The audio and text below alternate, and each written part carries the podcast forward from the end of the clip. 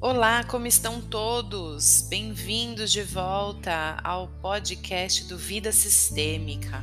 Para você que busca uma vida diferente, sob um olhar da visão sistêmica de Bert Hellinger, esse é o seu lugar. Aqui a gente fala sobre maneiras diferentes. É como se a gente pegasse o prisma de como a gente vê a vida e desse uma viradinha, desse uma mudadinha de lugar nele para ver se é possível encarar a nossa vida, os nossos desafios, os nossos objetivos de uma maneira um pouco mais ampla, né? Lembrando que somos muito fiéis ao nosso sistema familiar e isso implica aí em muitas coisas, muitas decisões que a gente toma na vida. Mas hoje quero conversar com vocês é, sobre o ato da coragem. Sim, se você está aqui ouvindo esse podcast, você é uma pessoa corajosa.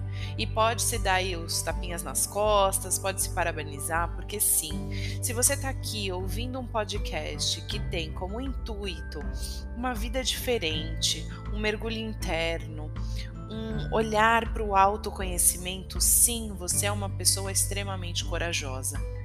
Bert Hellinger já traz na sua bibliografia o conceito de boa e má consciência, que depois eu faço um podcast explicando isso com mais detalhes. Mas, quando Bert traz que a boa consciência é a consciência padrão do nosso sistema familiar, ele traz que a gente age sendo fiel ao que a gente aprendeu em relação a valores, em relação a costumes, tradições, uh, são os padrões que a gente traz da nossa família.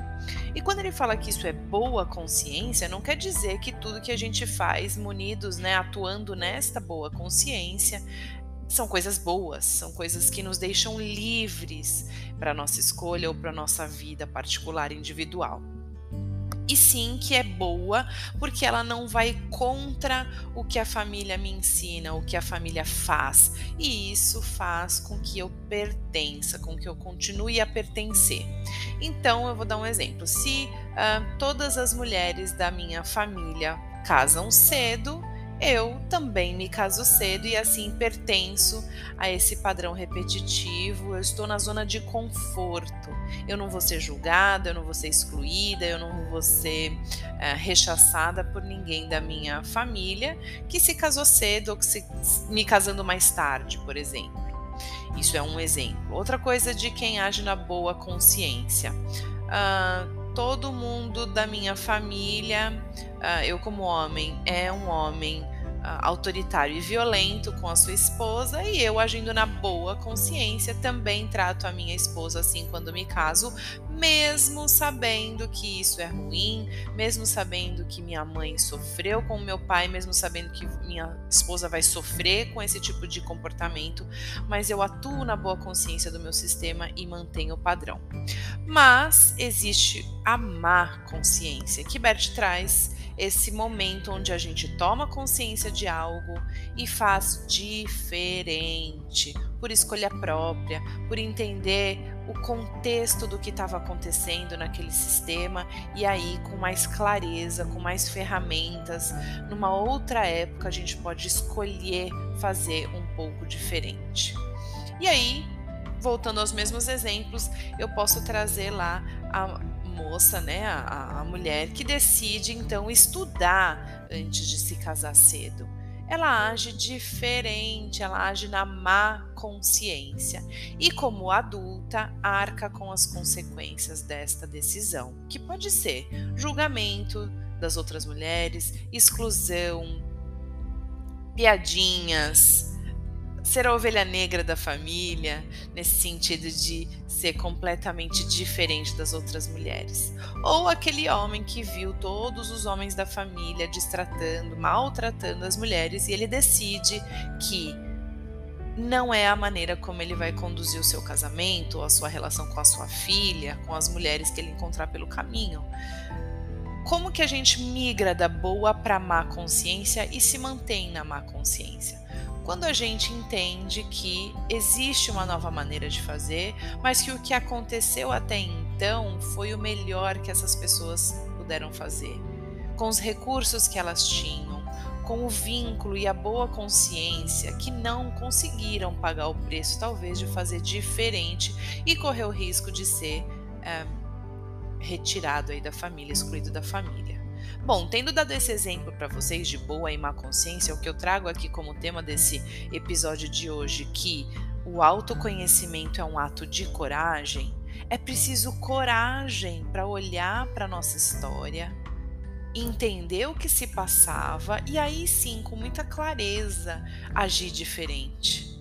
Não adianta a gente só querer ser diferente sem fazer esse mergulho interno do autoconhecimento. E quando a gente faz esse mergulho nessa piscina, não é uma piscina clara, transparente e lúcida, é uma piscina turva. É uma piscina onde há segredos, onde há coisas que não foram ditas, sentimentos que não foram expressados, histórias que nunca ninguém conheceu, pessoas que morreram muito jovens, assassinatos, violência, traumas muito grandes.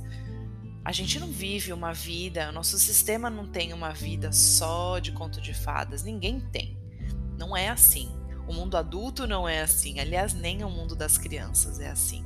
Então, quando eu digo que olhar para essa piscina, dar um mergulho nessa água que você não consegue ver o que você vai encontrar, é um ato de extrema coragem.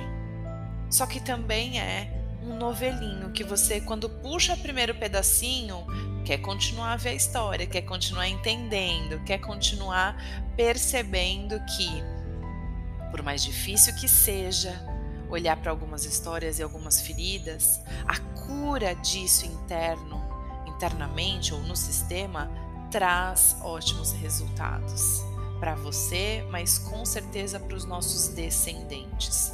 Tudo que eu curo em mim cura nos meus descendentes. Tudo que eu olho agora em 2022 vai ser algo a menos ou diferente que as minhas filhas vão precisar olhar. Então, se você está aqui no Vida Sistêmica ou acompanhando ou fazendo qualquer processo de autoconhecimento, parabéns. Você é um adulto. Você paga o preço dessa investigação e também colhe os resultados, colhe os frutos disso. Bom, era isso que eu queria conversar com vocês hoje. Agradecer aí por tantas pessoas que estão lá no Instagram, o arroba Vida Sistêmica me seguindo, compartilhando, comentando o que eu coloco lá para vocês e fazer o convite para continuarem aqui nos podcasts, em breve também no formato de vídeo, para a gente se ver, para a gente se conhecer cara a cara lá no YouTube, tá bom? Mandem aí também as suas sugestões de podcast e a gente se vê numa próxima. Tchau, até mais!